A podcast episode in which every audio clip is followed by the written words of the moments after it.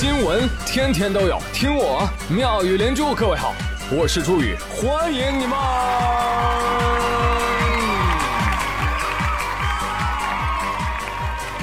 谢谢谢谢谢谢各位的收听啦！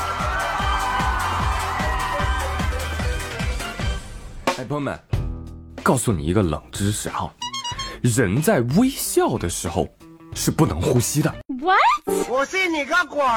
哎，开玩笑的，开玩笑的啊，就是想让你笑一笑啊，露齿笑，咯咯笑，我们一起拍合照。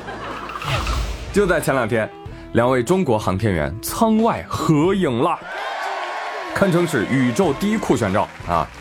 为了拍这张照片啊，真的不容易，他们得出舱啊，对吧？要出舱得先穿着厚厚的航天服啊。这航天服到底有多厚多重呢？告诉你，一百三十公斤！我勒个天哪，这是穿了两个我上去啊！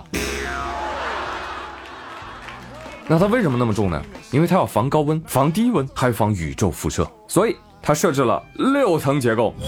啊，哥们又说头上还得戴什么航天头盔，这个头盔里面还要加上摄像头、照明灯、报警指示灯，还有高科技面窗。这个面窗是由四层材料组成的，需要经过四十七道工序来打造。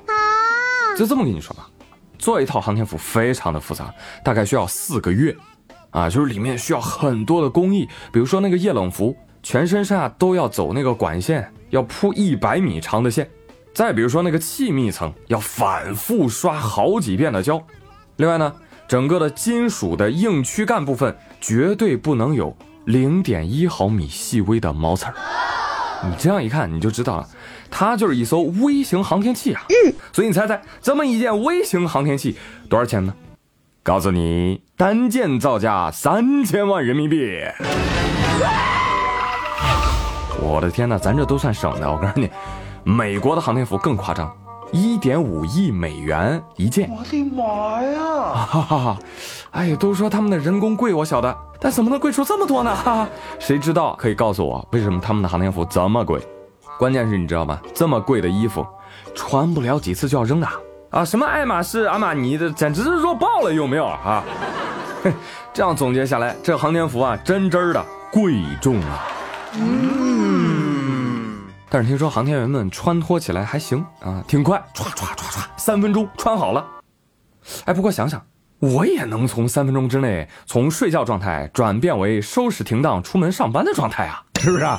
哈哈哈，我也很厉害，哈哈哈哈，机操五六，接住啊！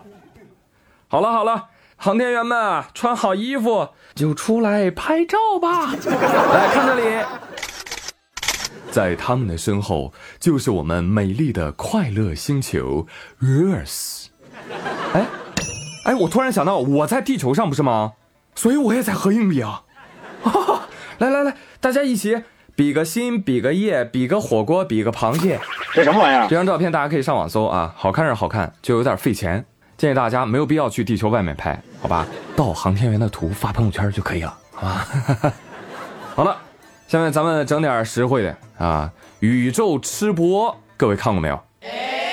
这个天河号核心舱内的摄像机呢，就记录下了咱们中国航天员的花式吃播画面啊啊！但是咱这是个音频节目，你看不见啊啊！你可以充分的想象一下，三名航天员正在享用午餐，他们仨是边吃边聊，非常的轻松惬意。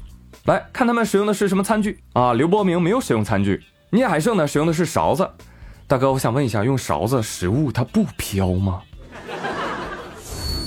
而汤洪波用的是筷子啊，在失重状态下用筷子其实不容易的啊，夹不住。哎，但是在吃货面前另当别论，是吧？没有一口食物能够逃过他的制裁。只见汤洪波是正着吃、倒着吃、打转吃、旋转、跳跃，我不停歇。哎，很聪明了，很聪明了啊！我觉得汤洪波应该是试图通过旋转，用离心力模拟重力，从而实现地球上干饭的效果。行了行了行了，别扯淡了。要么说咱们中国人吃饭还是有仪式感，对不对？上太空也不能忘了带筷子。主持人还在直播视频里面说：“啊，这个是根据汤洪波个人的喜好选的筷子。”这话说，试问哪个中国人没有这个喜好啊？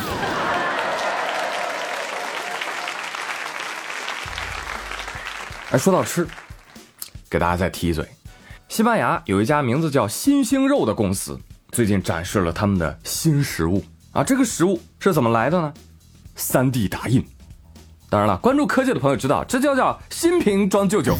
很早之前啊，就有很多家公司已经干了这个事儿，就是用植物蛋白合成一些口感啊、色泽像肉但不是肉的东西，通过这个 3D 打印机啊，层层铺叠形成牛排的样子，再煎着吃。这公司说了。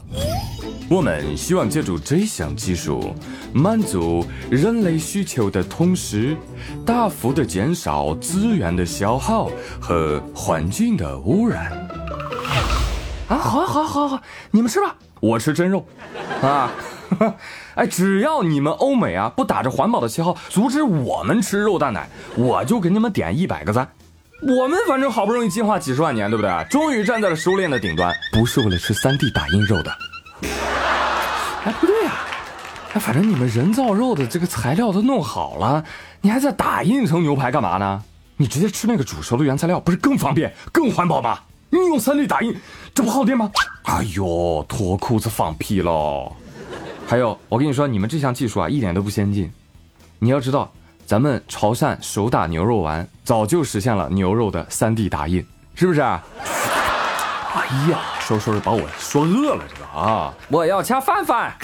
今日北京朝阳分局新源里派出所来了一个六岁的小男孩，他呀因为走丢了找不到妈妈而嚎啕大哭，看到孩子哭得非常的伤心，民警啊立马就变临时奶爸，小朋友啊来来来来来，这我平时都舍不得，都是我存货啊，这是零食，这是饮料，放开吃。男孩一看到薯片，瞬间就笑开了，哦。我说怎么哭的那么伤心呢？原来是饿了呀！哎呀，小男孩太可怜了，一看呀，就整整十分钟没有吃过东西了。小男孩边吃边拍手，呃真好吃，样子像极了卸飞机。没错，他跟卸飞机一样，也非常的危险，危险，危险，危险，危险，危险，危险，危险。叔叔看他这零食也吃不够啊，就还特意找食堂的大师傅给他做了一碗牛肉面。就知道家长来接他之前，小男孩直呼：“呃，吃不动了。”哎呦，您吃不动啊？吃不动了，临走怎么还揣着一大苹果呢？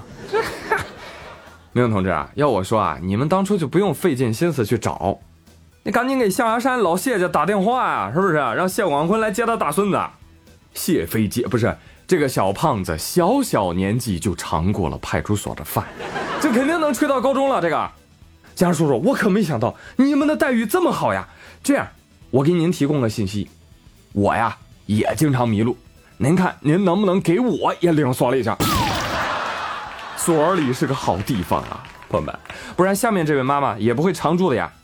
话说，在浙江仙居公安大楼的空调外机前侧，有一对红隼，已经连续三年飞到此处孵化鸟宝宝了。公安局的民警一看，哟，这是什么鸟啊？再一查，不得了喽！这两口子是国家二级保护动物红隼。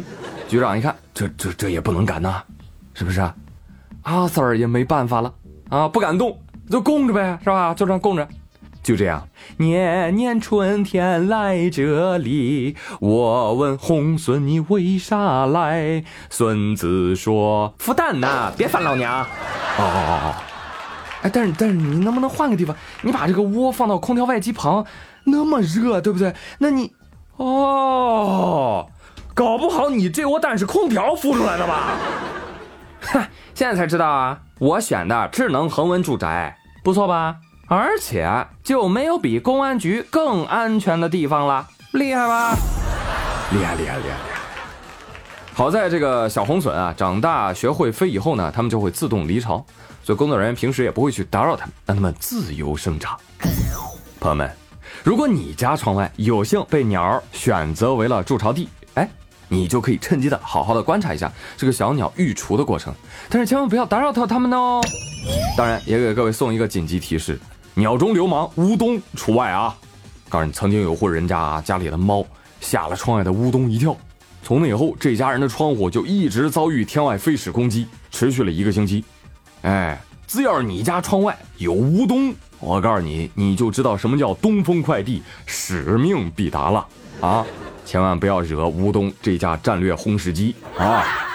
对了，给你描述一下他们的长相：黑身子、黄嘴、鸟中平头哥啊！见到他的时候记得鞠一躬，东哥好，保平安呐！我跟你讲。